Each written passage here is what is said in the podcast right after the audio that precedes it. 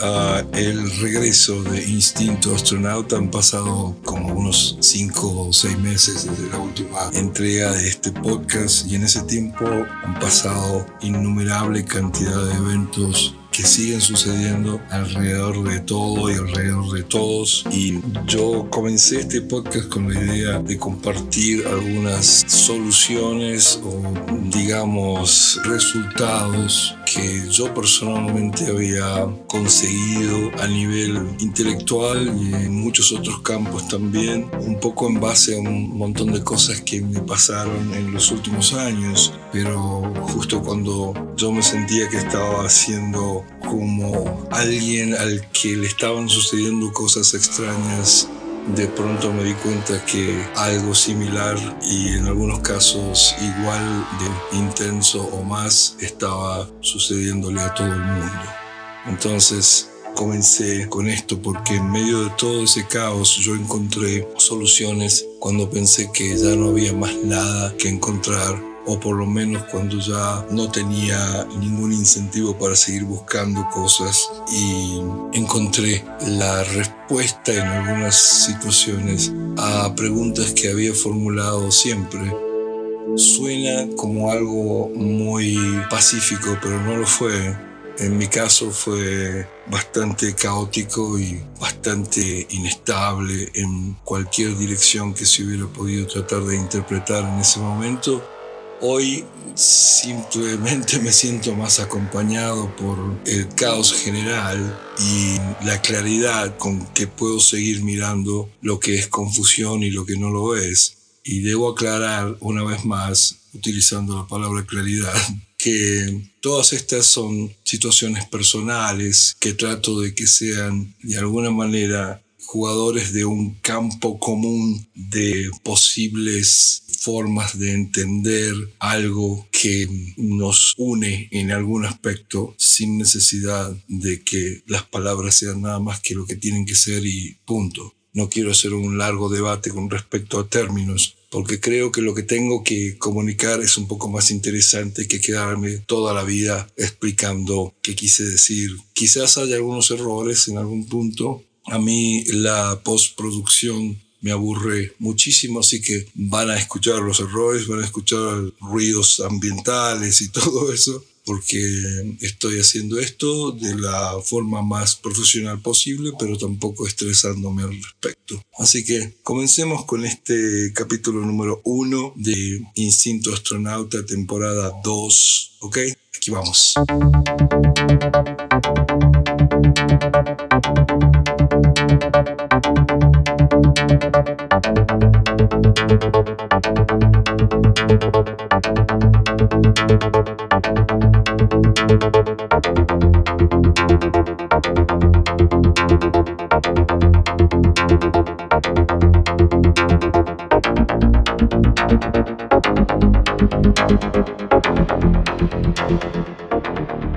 ¿Cómo no reconocer que el número de cosas que están sucediendo son cada vez más problemáticas, por decirlo así, ¿no? Más desafiantes. Quizás sea una forma un poco más agradable de encararlas y también honesta, porque eso es lo que parece que todo el tiempo estamos enfrentando, desafíos. Antes, hablo de como unos 10 años antes, no mucho tiempo antes, los desafíos parece que venían de vez en cuando y el resto del tiempo eran los pequeños, digamos, eh, momentos de la vida en los cuales uno tenía que decidir esto o lo otro, desde lo económico hasta eh, lo que tiene que ver con la parte de salud o lo que fuera.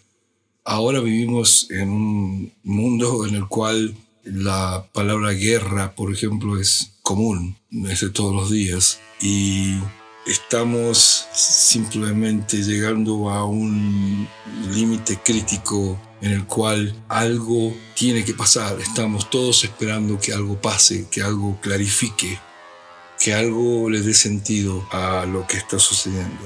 Para quien no me conoce o para quien no tiene idea de quién soy yo, me imagino que en algún punto se preguntarán quién soy yo para decir qué cosa o qué no, o lo que fuera. Yo soy alguien que se preparó para muchas situaciones en la vida algunas nunca llegué a entenderlas o superarlas o sentir que formaba parte de algo. Por ejemplo, nunca aprendí a conducir un vehículo. Lo intenté miles de veces, en algunos casos me vi forzado a hacerlo y lo hice relativamente bien en distintas ciudades del mundo y no tuve problemas legales ni nada, pero nunca llegué a concretar la posibilidad de tener una licencia de conducir, por ejemplo. No entró dentro de mis posibilidades, a pesar de ser alguien muy hábil, sé hacer muchas cosas con mis manos, puedo crear arte, puedo crear música, soy muy detallista cuando tengo que hacerlo y todo lo demás, pero por algún extraño punto de mi conciencia nunca pude concretar estar lo suficientemente tranquilo detrás de la conducción de un vehículo, cualquiera fuera. Y llegué a justificarlo diciendo cosas como, bueno, quizás eh, yo estoy preparado para cuando uno simplemente tenga que darle una orden a una máquina y esa máquina va a cumplir las funciones y el resto será bla bla bla. Bla bla bla. Bla bla bla. Bla bla bla. Pero en realidad fue una falta de interés pero sí desarrollé un gran interés con respecto a otros temas. Ahora, si en este momento yo tuviera que sentarme detrás del volante de un vehículo y conducirlo, lo haría relativamente bien, con muchísimo cuidado, pero lo haría relativamente bien. Me ha tocado conducir en ciudades como Los Ángeles o Buenos Aires y lo he hecho bien, pero lo he hecho un número de veces que lo puedo contar con una sola mano. Y ese es mi punto en el cual siempre me quedó dando vueltas en la cabeza por qué nunca aprendí a conducir, por qué nunca me interesó. Eh, yo recuerdo eh, familia mía tratando de enseñarme y todo eso y no, no, no hubo caso, pero desarrollé otras habilidades y Hoy me encuentro con medio siglo de vida y con ganas de preguntarme más cosas de las que me preguntaba antes. Y no entiendo por qué hay una suerte de conformidad con respecto a tantas otras historias. Lo que tiene que ver con la religión y lo que tiene que ver con todo eso es una gran justificación a todos los miedos que tenemos y es increíble que algo que está basado en el hecho de que ni siquiera se puede discutir sea algo que eh, maneja la cabeza de casi todo el mundo, desde los científicos hasta los que dicen que no creen o lo que sea. Yo quiero saber por qué necesitamos creer más que ponerme de un lado o del otro. Me interesa más el saber por qué ciertas cosas son como son y al mismo tiempo me interesa saber por qué quiero saber lo que quiero saber. O sea, preguntarle a la pregunta de forma infinita hasta que algo me diga hasta que llegamos.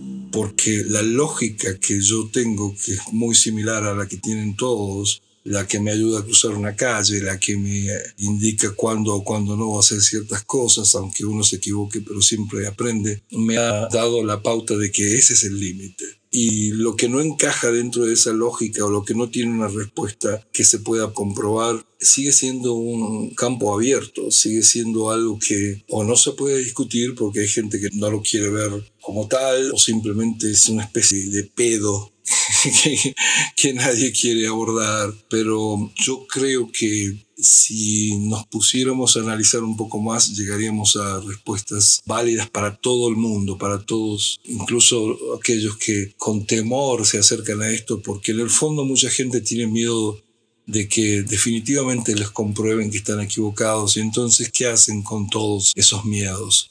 A mí no me parece efectivo el solo hecho de quitarle las bases de tranquilidad a alguien y no darle nada a cambio me parece que estamos en la misma. Estamos aumentando el nivel de miedo. ¿Y miedo a qué? Miedo a la muerte, miedo a desaparecer. Todo el mundo lo tiene. El que no lo tiene eh, tan intenso es aquel que de alguna manera se ha convencido que todas esas cosas son eh, algo que lo va a sostener en algún momento, de que esta vida es un ensayo para otra cosa, cuando en realidad al no tener ninguna memoria previa, y al no haber tenido ningún registro de alguien que pueda decirnos que hay algo más allá con certeza, no solamente con ideas o con palabras adornadas. La lógica que todos manejamos nos dice que no es posible, porque alguien que me diga que no cree en la ciencia y está usando un micrófono para decírmelo, o está vestido con ropas que requieren un montón de tratamientos en los cuales la ciencia tiene tanto que ver, es este alguien que va a tener que hacer un montón de malabares para continuar con su efectividad o simplemente va a tener que llamarse al silencio en algún momento y si yo sigo preguntando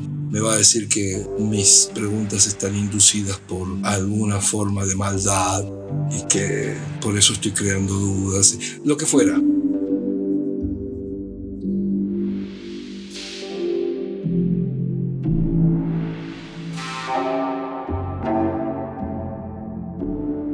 Tema es que siempre la cosa se queda estancada y llegamos a eso. Esto es muy importante. ¿Por qué es muy importante? Porque en el momento de encararlo como algo, digamos, relevante, se llega a otro tipo de clarificación. La clarificación no es algo que necesariamente uno sabe, por lo tanto el hecho de tener miedo a lo que puede llegar a ser, saber exactamente es una forma de anticipar un conocimiento que uno no sabe. Es entendible el miedo, el miedo a ser desaprobado de una verdad que uno maneja de mucho tiempo, o lo que fuera, o de un deseo de que algo fuera verdad, tiene más que ver con eso y nada más, con el miedo. Pero como no estamos en un ensayo, como esto es la realidad, esto es existencia. Entonces está bien también para aquellos que quieren preguntar, pueden preguntar.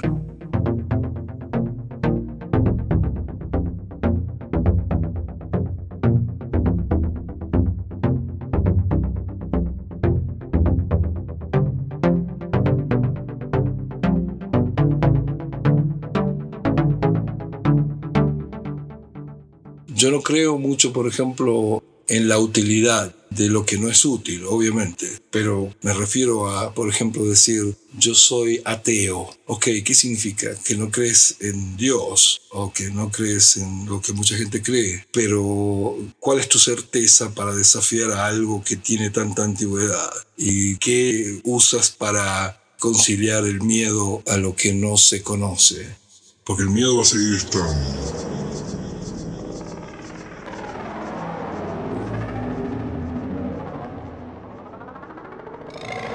Creo que el hecho de dejar de creer o de dejar de ajustarse simplemente y decir, a mí, bueno, a mí no me cierra eso.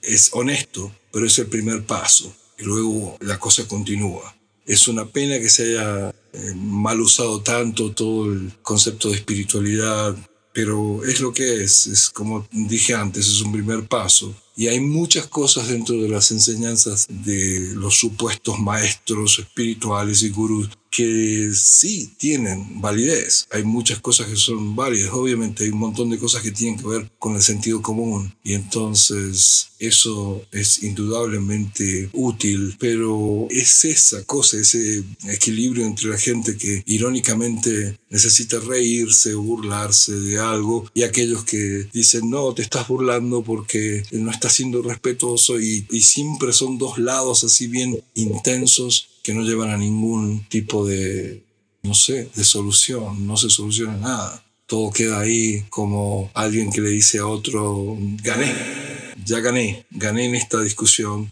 y yo quisiera sentarme con los dos lados y decirle, ¿qué, ¿qué fue lo que ganaste y qué fue lo que perdiste? Y luego de ahí decirles, hay algo más. Se puede seguir investigando. Por eso es que la capacidad de seguir preguntando sigue viva. Y por eso es que adentro uno siente, no, esto no se ha solucionado. Esta pregunta no ha sido contestada. Pero la pregunta continúa. Cuando alguien te dice, no, no hay nada, no hay nada, y el miedo sigue, es una forma de la continuación de la pregunta. Ok, uno puede decir, hasta acá yo conozco nada más que esto, pero ¿por qué continúa esta sensación de temor? ¿De dónde viene? Porque ¿Qué es lo que a través de nosotros no quiere morir? Recordemos que nosotros no tenemos absolutamente nada acá. Así que esa sensación de ser, de no querer extinguirse, etcétera, etcétera, es parte de este juego. Hay algo acá que quiere a través de nosotros, a través de cada representación que somos nosotros, este, continuar o seguir o averiguar, porque la gente al irse de este mundo se fue, pero la pregunta y todo lo demás y el miedo y eso sigue y se sigue pasando de generación en generación y no hay mucha claridad, excepto por eh, pensar que algo te puede castigar o te puede beneficiar en un universo infinito en el cual, ¿quién, eh, ¿por qué tendría que alguien ponerte en una situación en la cual eh, te da todos los sentidos para disfrutar de algo y luego parte de eso no está bien? ¿Cuál es el motivo? ¿En qué parte de la lógica entra eso? ¿Qué necesidad hay de que exista eso? Si hubiera un creador que crea cosas, las crea de forma bizarra, las crea para ponerlas a prueba. ¿Por qué? ¿Para qué? O sea, ¿por qué? Bla, bla, bla, por nada. Es todo bla, bla, bla. No hay, no hay nada de fondo en eso. A mí personalmente, y sin hacer demasiado esfuerzo, ninguna de esas respuestas me cierra. Pero yo sí tengo algo muy bueno, que son las preguntas. Y las preguntas, a veces una buena pregunta mantenida por mucho tiempo es mejor que un montón de pequeñas respuestas sin validez.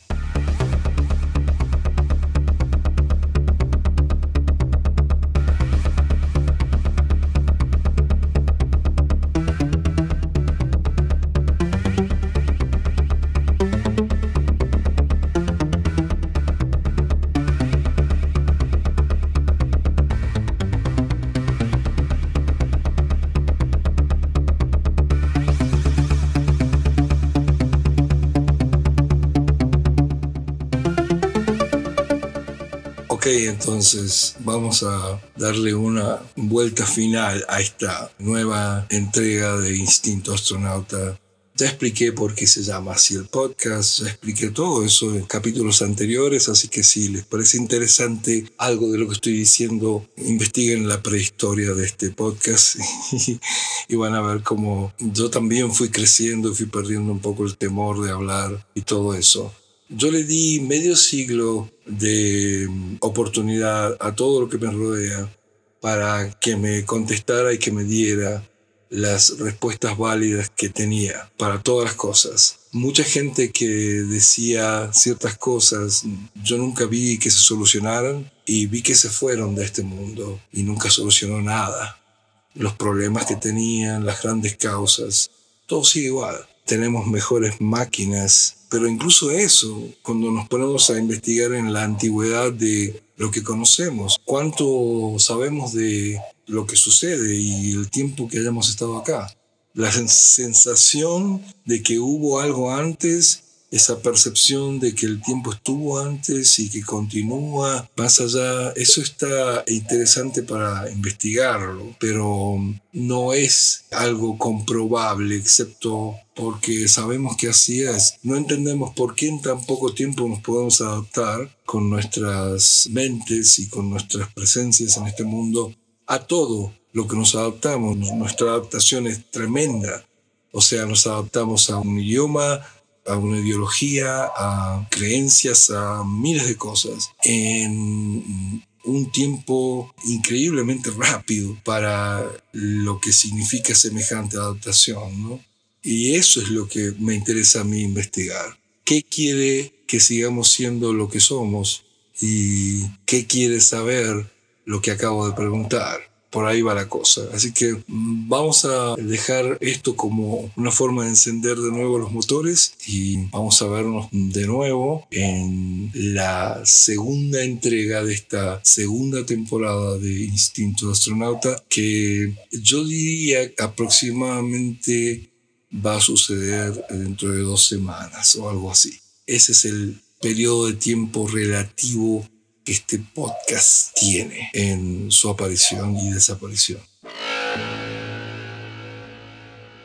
Hace unos años atrás me tocó vivir, como ya lo comenté antes, una serie de cosas que cambiaron mi vida, que tienen que ver con las pruebas grandes por las cuales mucha gente pasa y me dio la sensación de que regresar a mis raíces, a los lugares donde había estado cuando era niño y todo eso podía darme una esperanza o podía ayudarme a encarar las cosas de una forma distinta. Y sí eh, lo hice y tuve resultados y desgraciadamente vi a todo mi pasado como algo interesante, pero no tengo ninguna buena memoria de todo eso. Fue tremendo.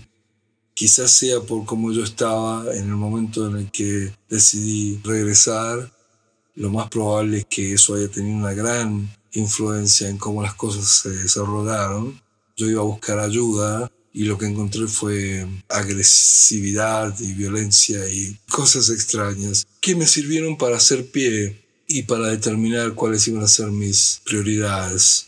Tuve hasta la oportunidad de regresar y ver gente a la cual yo había considerado inspiradora en mi vida, de base, esencial, eh, algunos de mis héroes, y en un determinado momento me produjo una sensación tan grande de rechazo y de desilusión. Realmente vi todo como si fueran, no sé, como una especie de ritual hecho por envases vacíos de lo que antes habían sido personas. Eso fue en el sur y en el norte también.